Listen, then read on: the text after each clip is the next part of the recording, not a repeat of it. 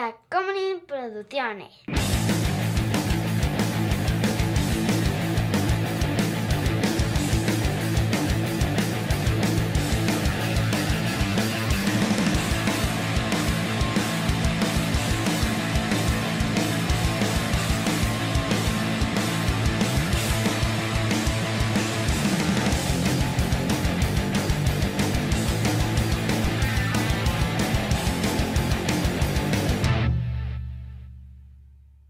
Entonces, una familia de desadaptados, inadaptados, inadaptados, una familia de inadaptados, eh, eh, que- inexpresivos, pero que al mismo tiempo se visten con colores muy llamativos. Viven una vida común, pero fuera de lo común. En un mundo atroz, pero al mismo tiempo alegre. Y bello, Y bello, sobre todo bello. sobre todo bello. Y ahí está, ya, ya te resumí todo el capítulo. Hola amigos, ¿cómo están? Yo soy Juan José Covarrubias y conmigo siempre está. Chava. Y a la gente de Patreon, un saludo. Hola. Muy bien.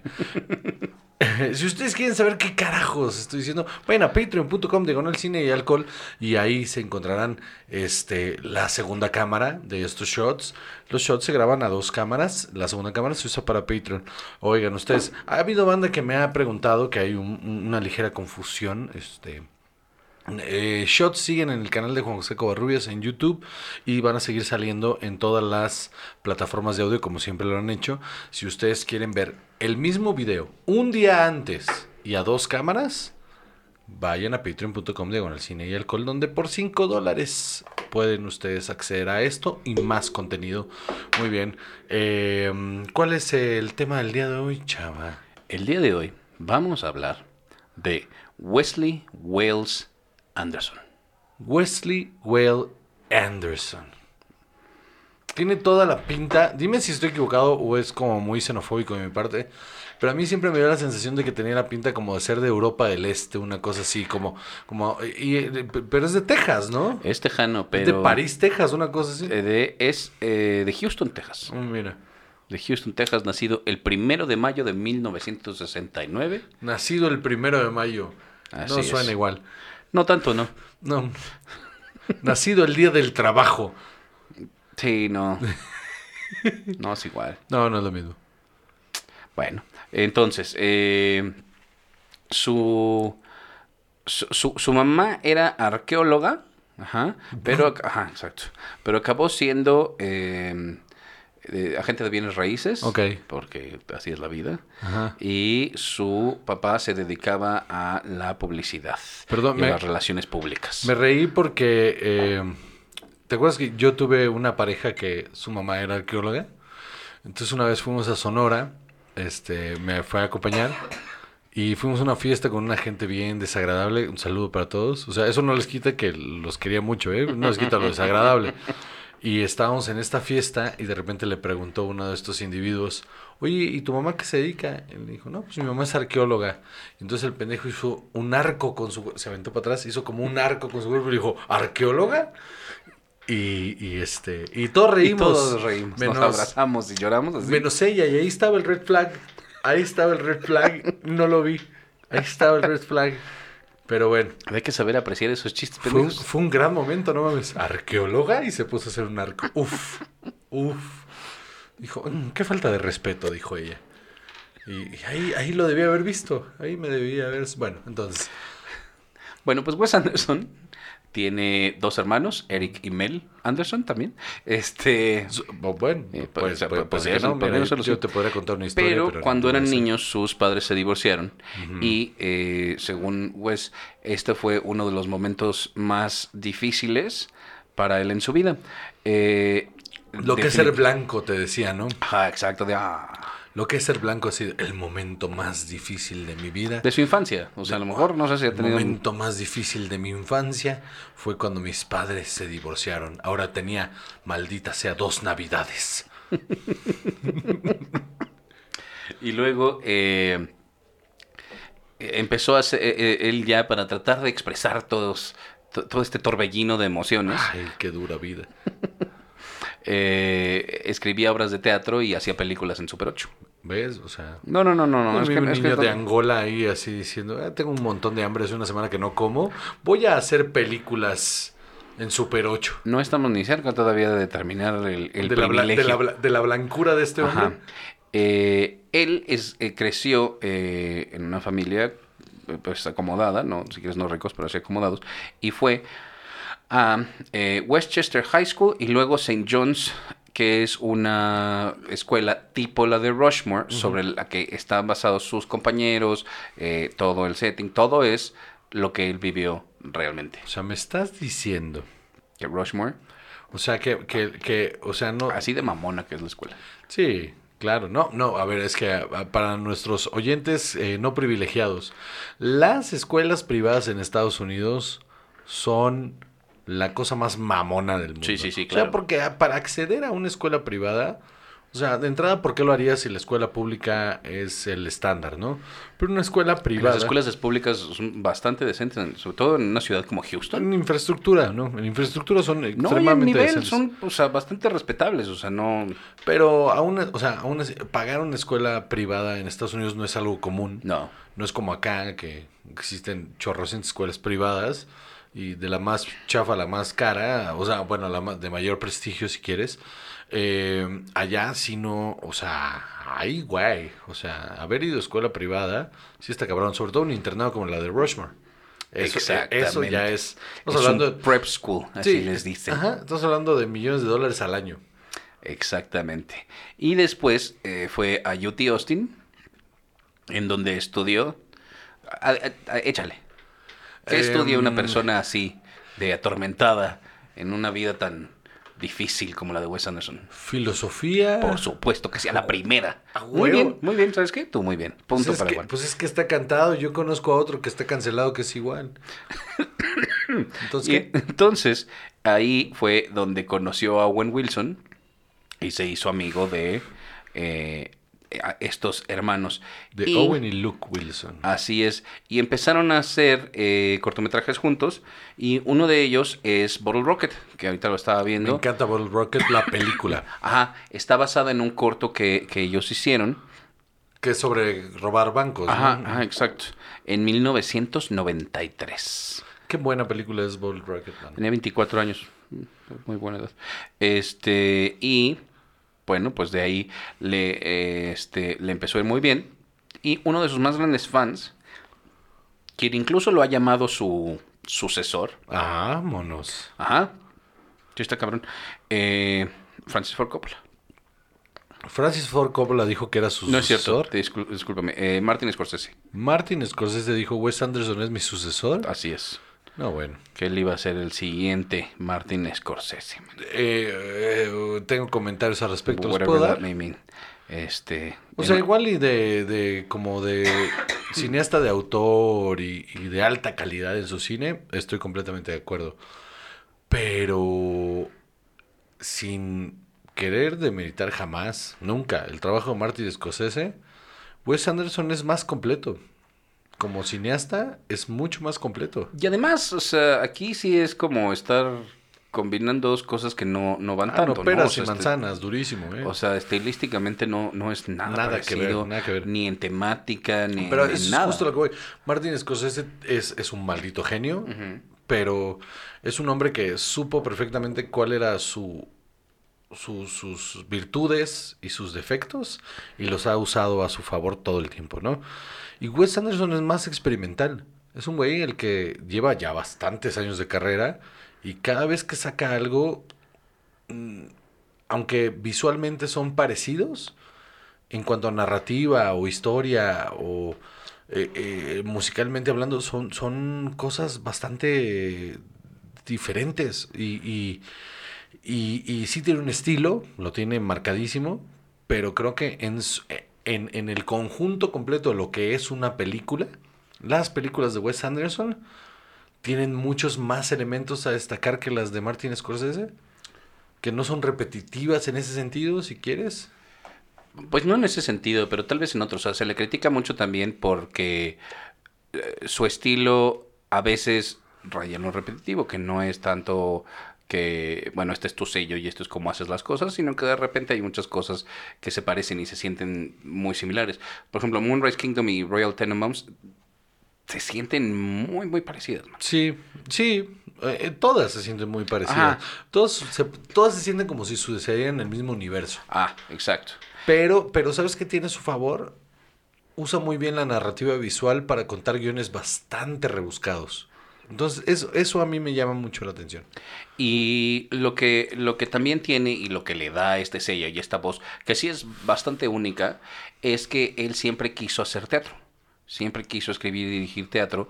Y Por eso estos sets fa- fastuosos, ¿no? No, y además esta cuestión de tomar a tantos de tus personajes en estos planos muy abiertos, centrados, a 90 grados, o sea, es... es eh, eso es como lo verías en un escenario. A mí me mama cuando hace estos eh, white shots súper lejanos y luego hace el, el zoom eh, digital este a, a un personaje en medio de un cuadro enorme que es una hormiguita así y luego ¡rum! se cierra y entonces te crea una atmósfera diferente en un cuadro súper cerrito. Es- Eso Sí. se ve bien bonito. No, no, no, no, o sea, sí es un, un gran director. Es un preciosista.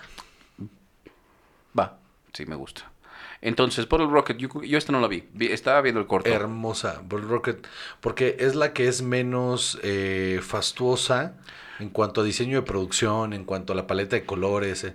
Es, es la más sencilla, pero el guion es brutal. Tal vez es porque es todavía donde se estaba como desarrollando su propio estilo, ¿no? Sí. Eh, después de Bottle Rocket en el 96, la película, viene Rushmore en el 98, que ya tiene esta onda más teatral, Sí. que... Pero aún no, aún no juega con la paleta de colores tan No. profunda. No, no, no, con estos pasteles así, este, Sí, sí. saturados.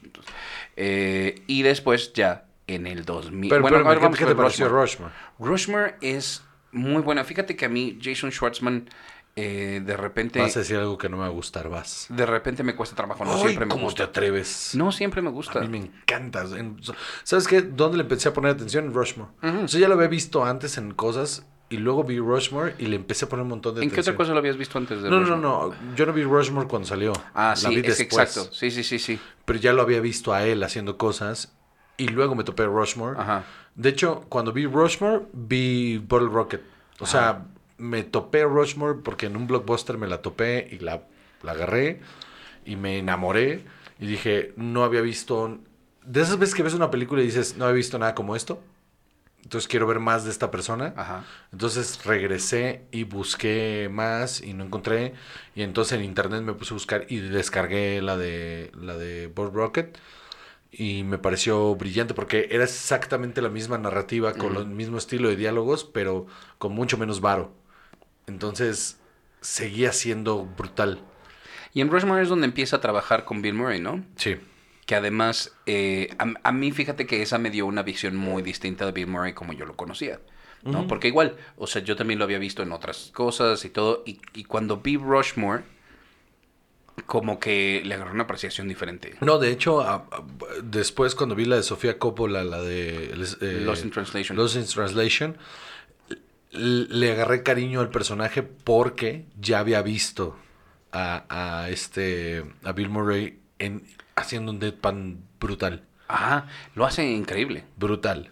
Y creo que eso es como uno de los más grandes aciertos de Wes Anderson, ¿no? Cómo maneja ese deadpan con actores tan fuertes y, tan expresivos Sí, siempre. actores súper histriónicos que los logra contener. Güey, lo hizo con William Defoe y me voló la cabeza, me voló la cabeza. Ajá. Luego, 2001, Royal Tenenbaums. Aquí es donde, pues yo creo que la mayoría de nosotros conocimos a Aquí es donde explota la sí, aquí es donde explota la tacha, ¿no? Sí, ¿no? Y aquí es donde empezamos a ver ya una estética diferente, estos eh, vestuarios muy este estrafalarios, o, vaya, como muy elegantes, Exóticos, pero sí. ajá, exóticos más que estrafalarios. Le- tiene esta cosa de que eh, tanto el diseño de producción y el vestuario, sobre todo esta película, se siente perdido en el tiempo. Como Ajá. que no sabes ubicar la película realmente en una época, más que por detalles de, históricos. Ajá. Y, y eso mm, ayuda mucho a la atmósfera de un guion que podría tomarse como bastante plano, pero en realidad es... pasan muchas cosas. Sí, y además estos eh, ensemble movies que tiene así con tantísima gente, qué difícil, ¿no? O sea, manejar tantos actores tan grandes y hacerlo así de bien, a mí me impresiona mucho. Royal Tenenbaums eh, realmente abrió, o sea, como que a, a mí me, me abrió los ojos a, a otro tipo de cine todavía comercial, Sí, ¿no? sí, sí, muy comercial, pero con unos tintes de autor muy chingones. Luego Life Aquatic. Es mi favorita. Esa es mi favorita Wes Anderson. Es la que peor le ha ido, mano. Es la que peor le fue. Como que la gente no entendió si era comedia o si era un dramón o... Es que yo creo que ese es, y ese es es, la el punto. ¿no? Sí. Ese es el punto de esa película. Que es, es comedia y es un dramón. Ajá. Y está mal y está bien y todos son horribles, pero son entrañables. Y, y no hay un solo actor en esa película que lo haga mal. No hay uno solo que lo haga mal. Y aparte, ¿sabes que me enamoró muchísimo el diseño de producción? Todo este rollo que hicieron de los peces eh, que se inventaron de, en, en animación eh, cuadro por cuadro de, de- de plastilina. eh, todo el barco. Stop motion. Sí, todo el barco es un set. Eso está impresionante. Cuando lo ves así de Sí, sí. uf. Es un, esa escena donde recorren todo el parque, explicarte la distribución del barco, construir eso ya nada más. O sea, Sí. peliculón. Peliculón Life Aquatic. Eh, después de esa, The Darjeeling Limited. A mí me gusta mucho. A mí se me rompió bien feo, mano. ¿Por? Porque habla de un tema que me toca muchísimo, como este rollo de eh, haber topado, haberte encontrado con el fondo y no querer salir del fondo, estás cómodo con el fondo y, y de repente sucede esta tragedia y, en- y te tienes que reencontrar con gente que le tienes amor y aprecio, pero en realidad no es- estabas mejor si no estabas con ellos. Sí.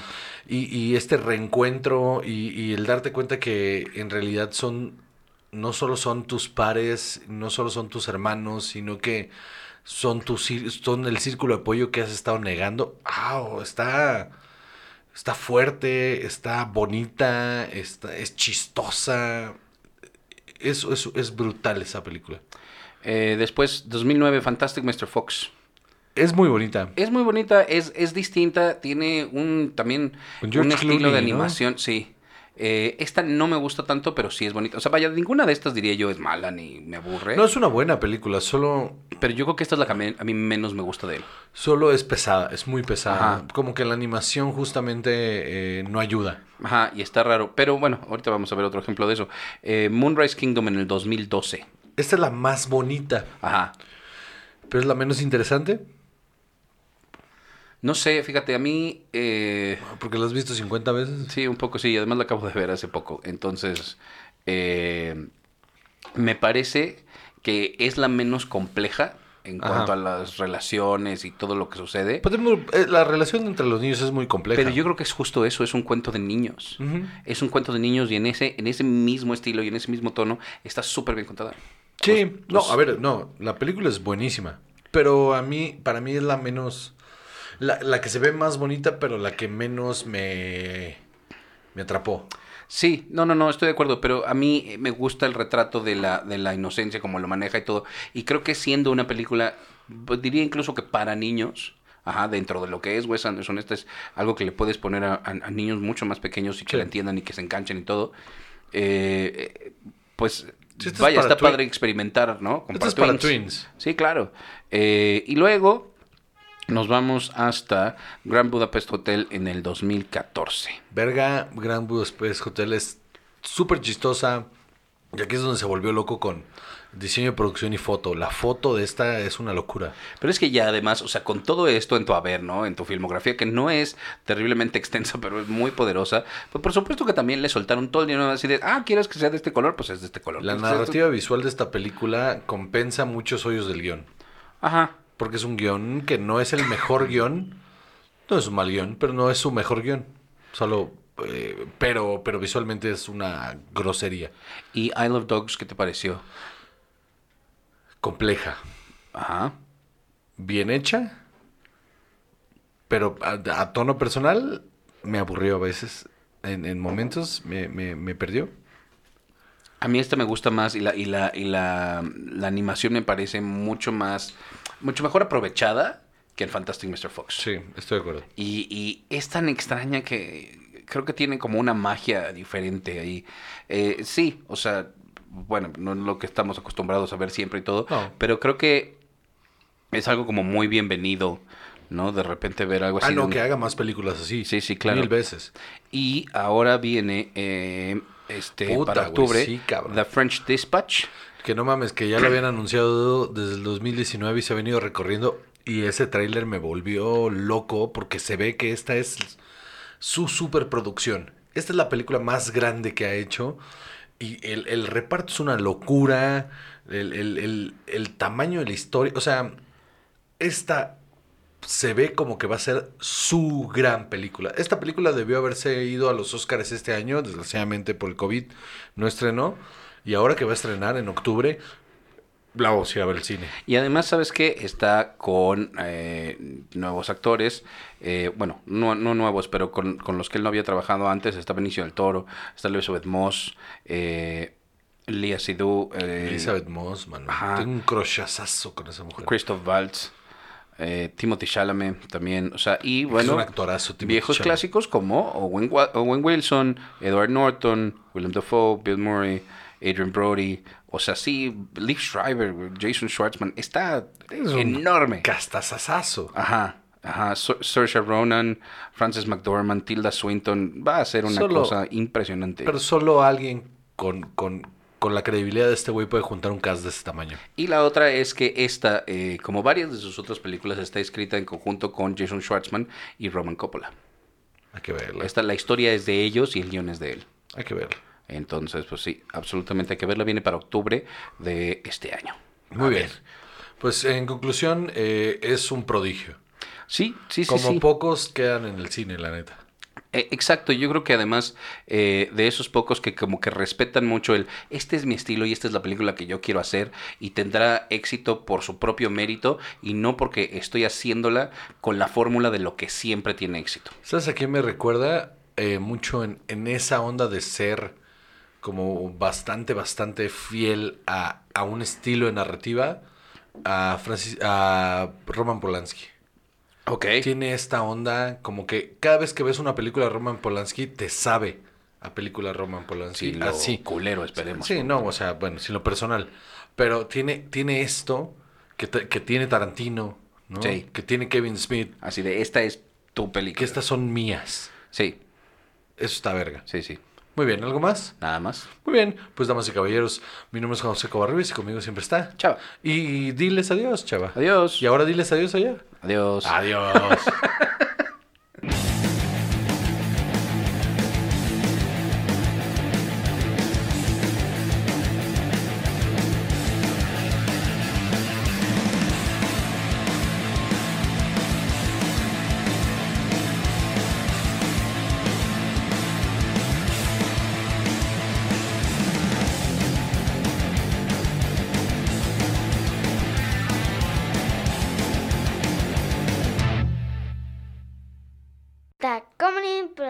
Tacomunin Producciones.